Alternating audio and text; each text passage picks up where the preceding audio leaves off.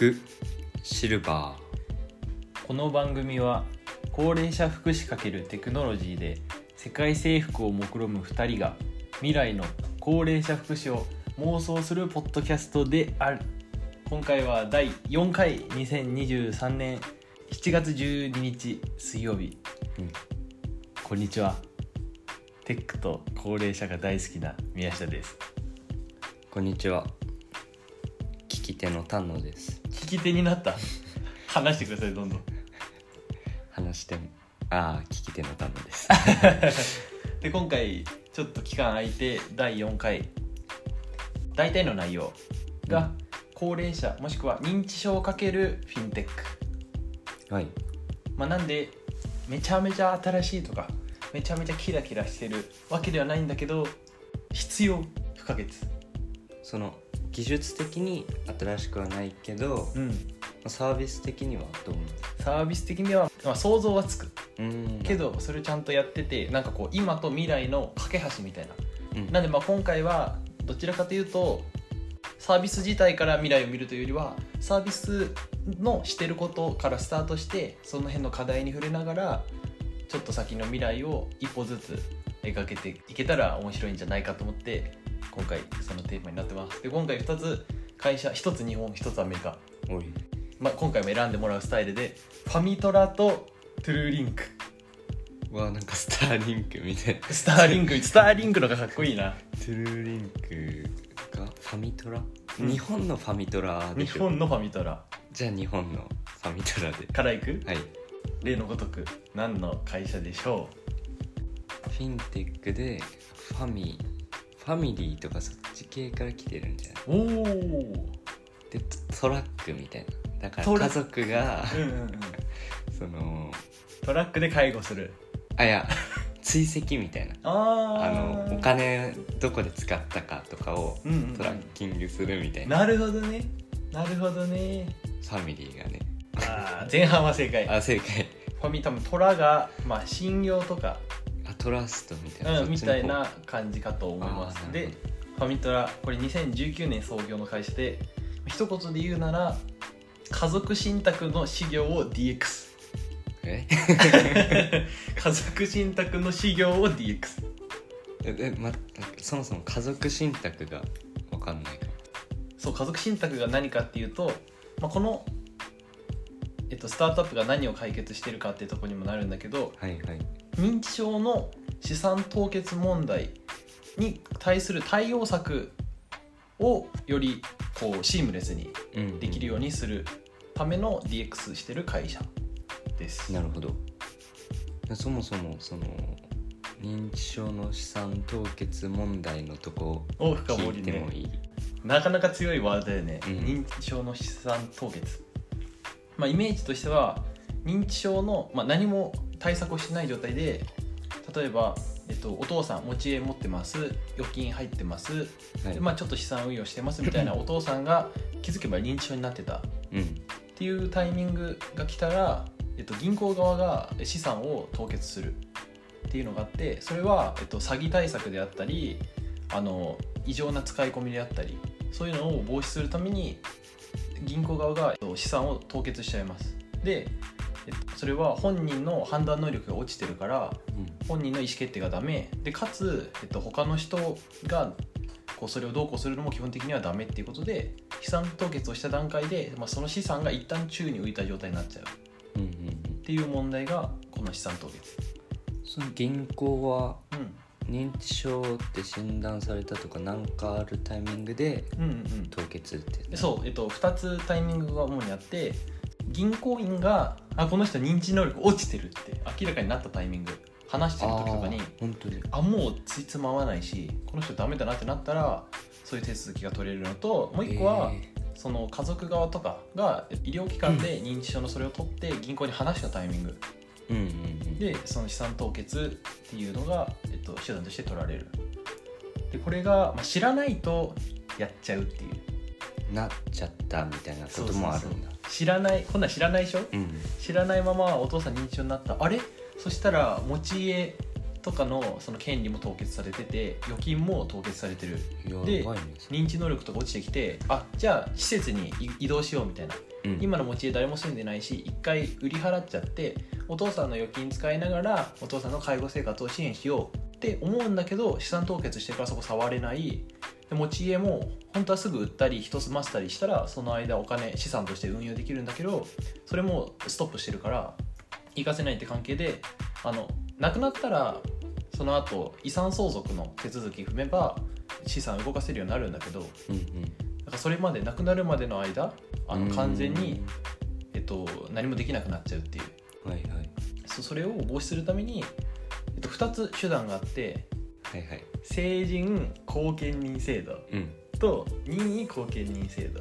はいはいはい。個人的にはこれを後見人って呼んで間違えてましたっていう。まあ4回ぐらい直して。そう覚えれなくて。でえっとまあその任意と成人は何が違うかっていうと任意は先に手続きしておく、まあ、家庭裁判所に申請して先にその人がと認知症とか認知能力が下がった時にうん。資産であったりそういったものの管理とかあの運用っていうのを代行しますよっていう、ああなるほど、まあ、だからは判断主体としてあの後を告げますよっていうのの手続きを任意で先にするのと認知症になった後にその成人後見人制度で代行する人をつけることができるっていう。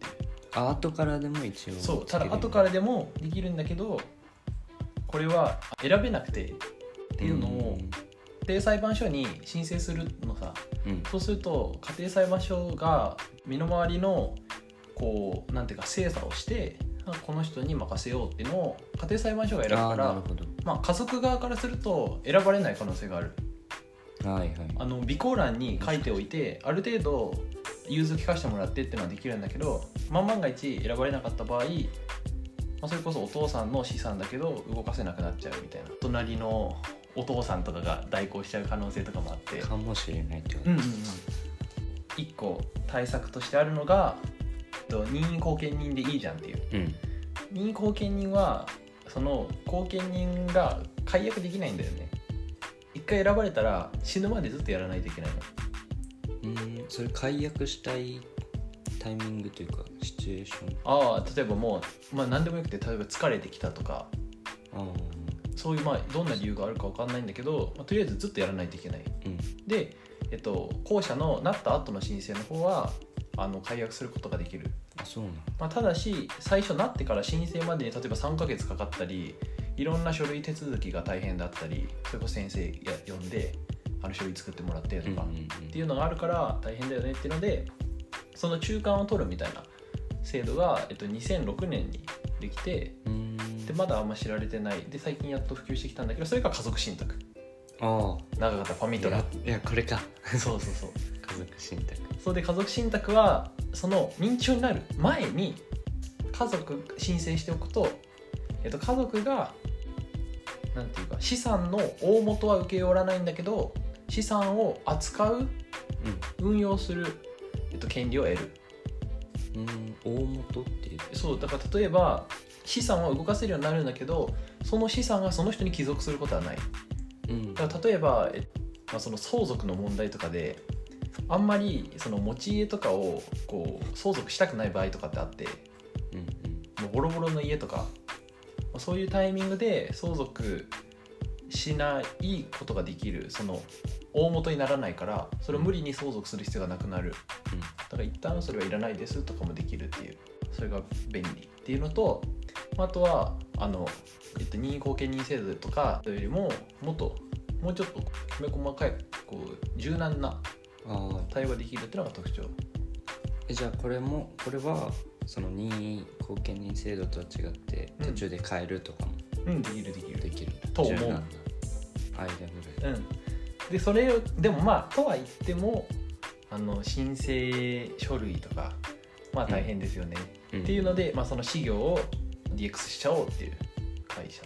ああその申請の部分？あそうそう申請をあの、まあ、先生と相談したり書類を作ったりっていうところを、まあ、比較的安く、まあ、最初のお金とあの維持費、うんうん。まあ、最初のお金例えば5万円と維持費どんだけ月々どんだけとかでやってくれますよっていう。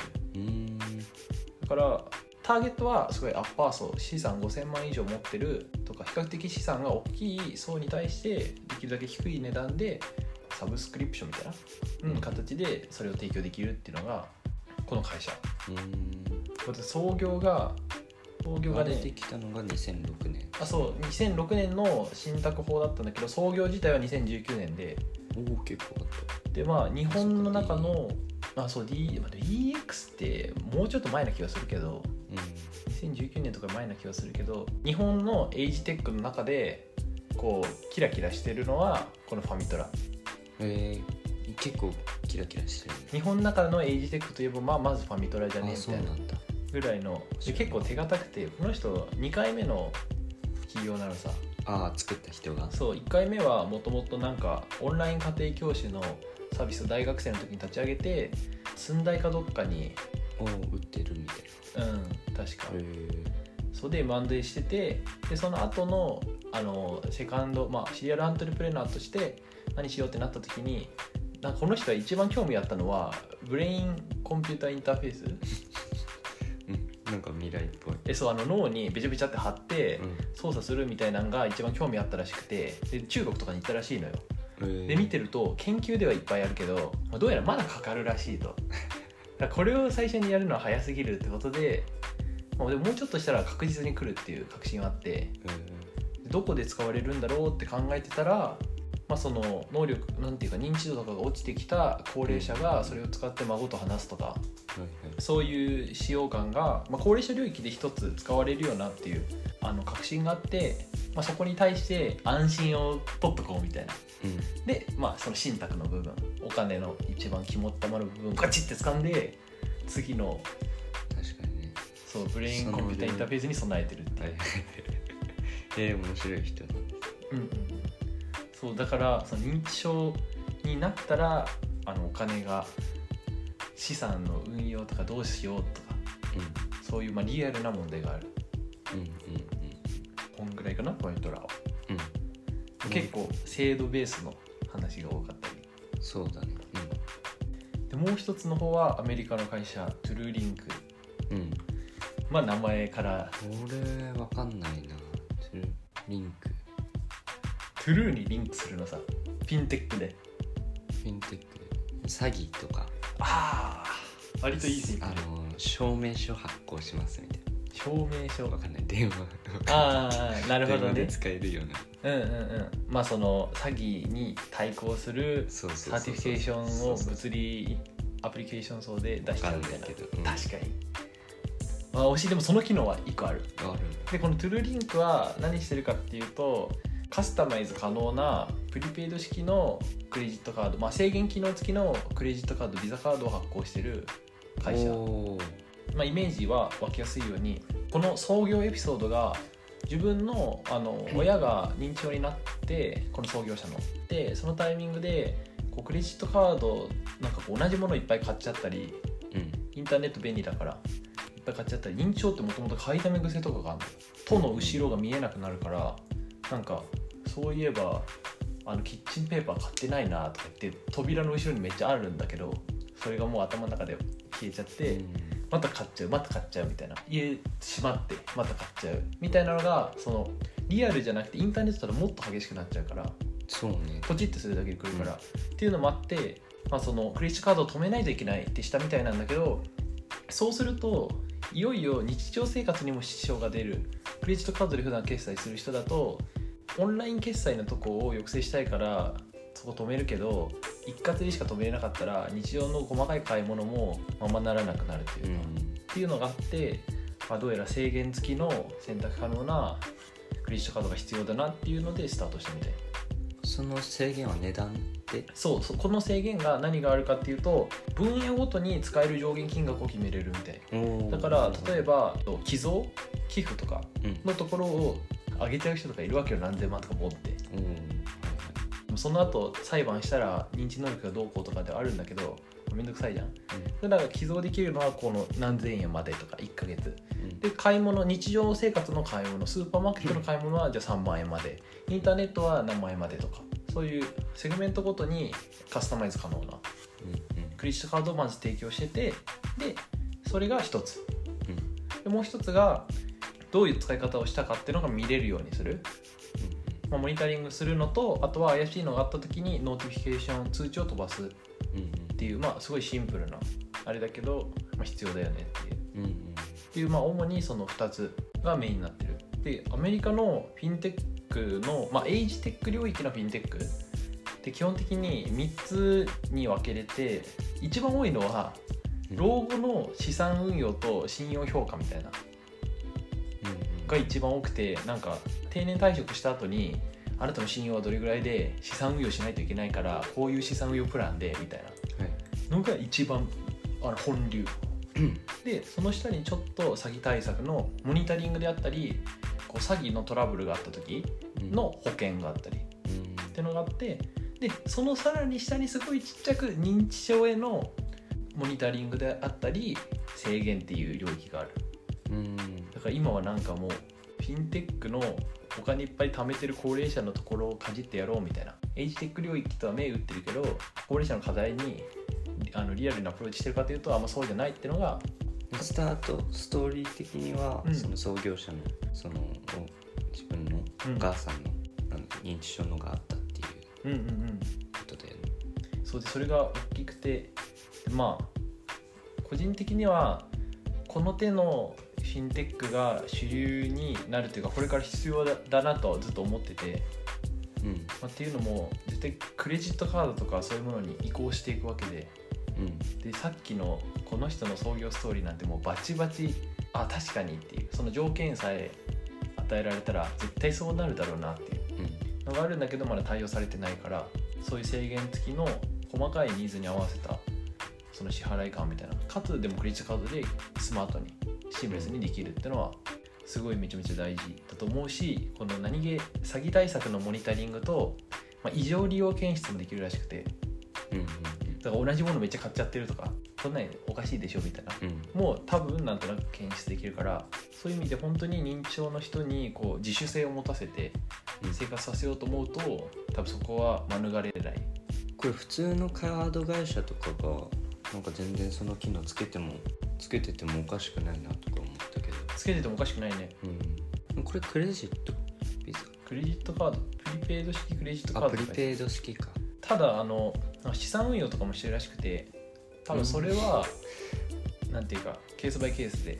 はいはい。まあでも多分あれなんじゃない？このフィンテックででっかい銀行を作ろうっていうよりは M&A して終わりとかの。まあそっかそこでの。でこのそうこのスキームが銀行界隈に広まればウィンあの、まあそうだよ OK で M&A で OK うん。みたいな感覚だと思います、なるほどなるほまあ、そうただ認知症になると、まあ、そもそもお金の管理ができないとかもあって、まあ認知能力下がっちゃうと、どうんうん。まあ、結構キワキワではあるかな。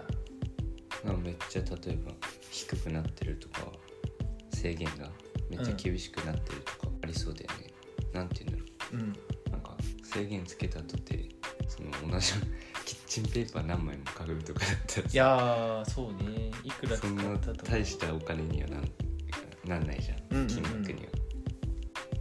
まあ確かにでもなんかそこ制限するより確かになんかああもう限度額で使えないんだってなる方があのーきたかがキッチンペーパーぐらいであそれ満たされるならいっぱい買ってもいいような気もするというか。逆にね。そうだってたかだかキッチンペーパーを週1個買われたとしてもまあ1ヶ月1万円ぐらいでしょ多分。そのくらいのレベルならそうだからもししお金的に余裕あるならそれを見て憤慨して制限してでなんかそれによってまた周辺症状とかにつながるぐらいならあもういいよいいよ買っちゃって買っちゃってとか言っていっぱい貯まったらなんか寄付しちゃうみたいなパターンの人もなんか確かいて、うんなんかトイレットペーパーとかを異常に買いだめする認知症のお父さんがいて、うん。まあ、途中で諦めて施設とかに寄付するようになったらみんなハッピーになったみたいなうんうん。とか事例があったりしてだからそういう意味ではまあ付き合い方は難しいけど本人主体みたいな温かさはあるかもしれない。うんうん。これまあどっちもだけどうん。家族が結局そういうのを持ってくるっていう形じゃん。まあ本人が認知症になっちゃったらそうするしかないと思うんだけどうんうんそのなんていうんだろう。そういうサービスって例えば施設の人がこういうのあるんだよとか言って契約することとかできる。なんかそういうサポートはある？施設うん多分この2つのスタートアップに限ると多分それは無理なんだけど主体は主体で、えっと、妥協しても家族みたいな行動主体と選択する主体が、まあ、近くないと倫理的にどうなるってのあるから、まあ、微妙でお金のこともあるから。お金は特にね。そう、まあ、ただ本人の認知力が下がるとその判断が妥当かどうかっていうのは審議されるから家族とかに異常異常とされるんだけど、まあ、もし家族とかがいない場合施設側がお金管理してくれるとかはあってああるんだ。そうああとお金の管理だけあの近しい人に任せるとかも一応制度としてはあるの。うんうんそうで例えば介護福祉士っていう実務者研修を受けた上で合計勤務年数が現場で5年間働いたヘルパーさんだけ取れる介護福祉士っていう資格があってそれがあるとあのお金の管理ができるんだよね。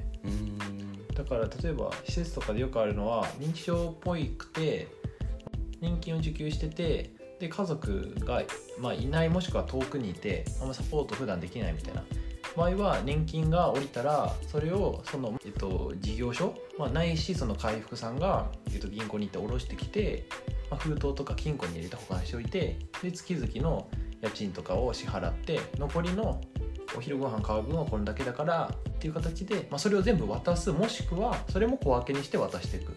うん。その日常の買い物とかのお金の管理もできないぐらいだったら、まあ、毎回の買い物の時に渡すとか、うんうんうん。まあ、もしくは買い物自体代行しちゃうとかっていう形でお金の管理もまあ一部施設が担ったりはできる、うんうん。なるほど。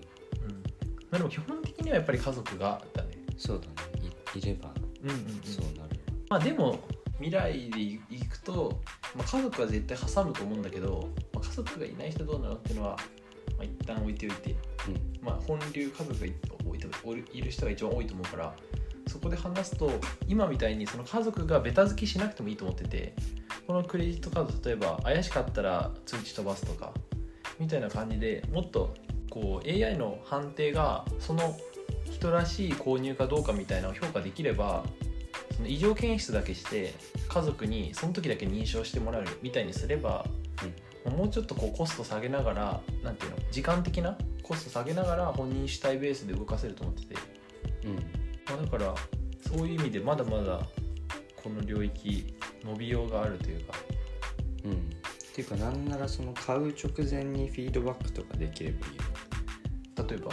だからこれもう買ってるよみたいな。いやーそうだよね。これもう買ってるよとか言えたらベスト。だからそれこそその買い物代行その生活支援の枠でヘルパーさんがやってるのってあの来週まで買い物代行じゃないから1週間分のご飯買わないといけないねっていう足りないもののリコメンドうん。必要なんだけど足りないもののレコメンドとあとはこういうもの欲しいんだって言われた時にとそれが本当にいるのかどうかそれが可能なのかどうかっていうのの判定と、あともう一つは、まあ、さっきのに近いんだけど生活必需品そのおむつとかそういう消耗品がなくなってるかどうかを見てあの、まあ、長期あるけど短期の消耗品じゃなくて長期の消耗品がなくなってるか残量を見て足りない場合は早めに買っておくとかうん。そういうことをしててそれ別に大体可能じゃんみたいな、まあ、ただそのセンサーの数がどうとかはあるんだけどその人の生活で基本的に何が必要で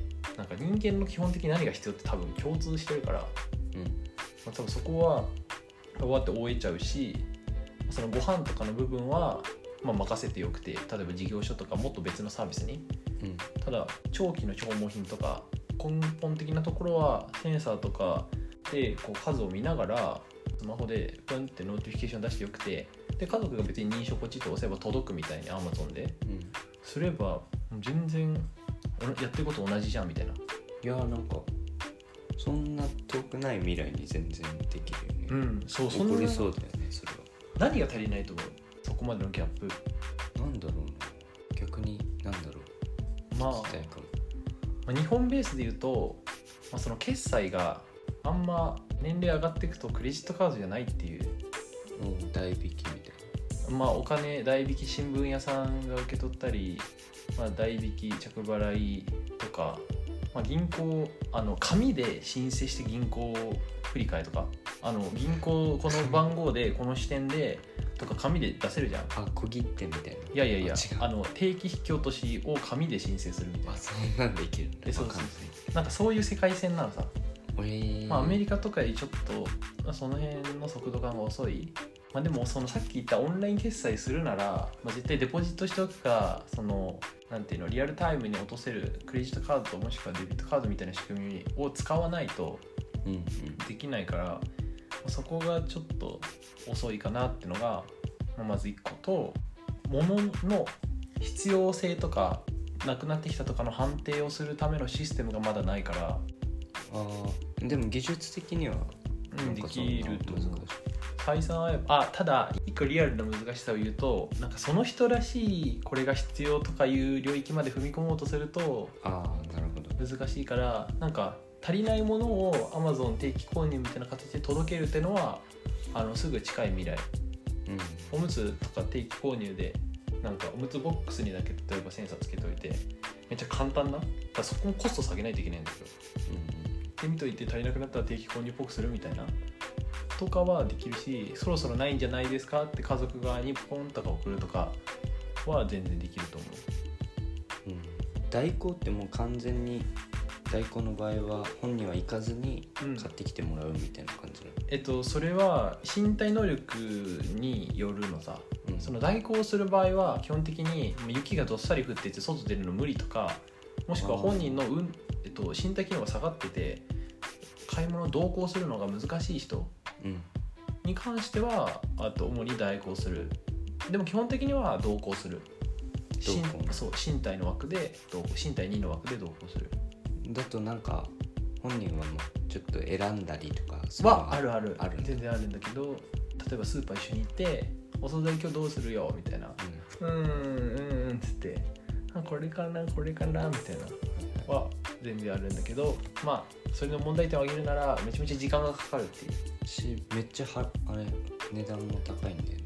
あえっとあれつけてるけど。介護保険制度の下なら1回あたり多分300円とかじゃない？本人負担は、あまあ、国が2700円負担してくれるから1回のあのお買い物で。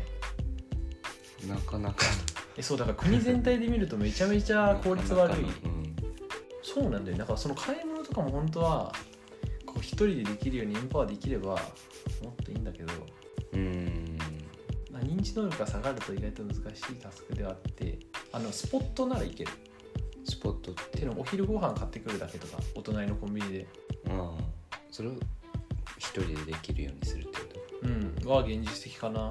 全部を一人で認知症の人にさせるってのは結構まあタフで。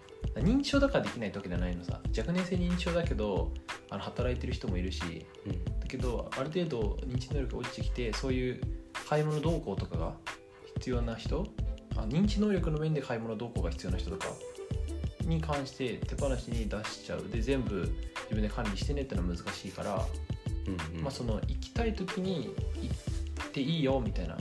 ただそれの現状の問題は行って帰ってこれないことがあるから、まあ、お隣でもあんまり出させたくない出させてあげられないっていう施設の構造うん。かな一つは。だからそうお金の管理とかのとこは別に AI がサポートする。もしくはなんかこうシステムとしてあの周りの人がサポートする形で認知能力を補えるからお金の管理のところは多分大丈夫で、まあ、物品の管理もうちょっとこう考えないといけないかも、うんうん。まあ、けど買い物は結構フィジカルに移動できればここが難しい人こう身体能力下がってるんだけど、なんか行きたくなっちゃうとかあるから。うんそうそこのリスクはあるんだけどまあでもそれを除けば体元気なんだけど認知度低いみたいな認知能力低いみたいな人に関しては絶対もっと自由にできる、うん。まあ、だからそういう意味でもそのトゥルーリンクってめっちゃ良くてその本人がやる主体でトラブルが起こった時を検出起こりトラブルの起こりかけを検出とそもそも起こっちゃいけないことは起こらないように制限できる。うんだからなんかその完全に手放しにするのはお門違い。だけど完全に制限する今のやり方は微妙。うん。でそのうまくそのその人に合ったその能力に合った真の意味での自立支援みたいな。ところを取れてるから、そっかこの携帯だと取りやすいんだね、確かに現金とかだと厳しい個人的にはあんまりワクワクはしないけど、まだいるよなみたいな。うん。絶対これから必要だっていう。でしかも日本にはまだ来てない。まあ狙ってるらしいんだけど日本もいいマーケットだよねって書いてあった。ああここが？そう。まあそうだよな。普通に高齢者多いもんなただ競合はいないから早く出てきてほしいって書いてあった。これは必要なサービスだから競合と競い合って社会を良くしていきたいみたいな日本にはまだないから、まあ、スマホ持つようになればスマホにデポジットしといてピッてかざしてあうん。一番現実的な気はする。でその買い物の傾向と、まあ、追加情報みたいなのを周りの人に入れてもらって基本的な人間としての必要みたいな。でそれを基づいてレコメンドして本人の判定が無理になれば家族の方にそれをまとめてポチポチポチってできるような UI とかで送りつけて、まあ週1回とかポチポチポチポチポチバーンみたいな。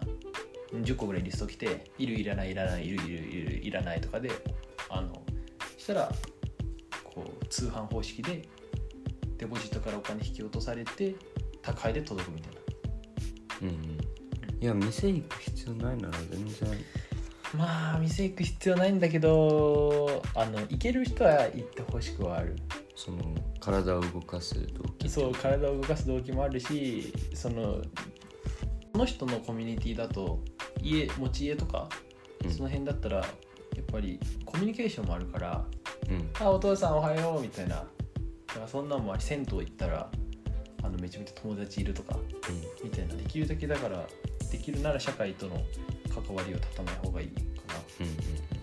ただ完全に行けないならオンラインでやってその必要最低限同行するみたいな。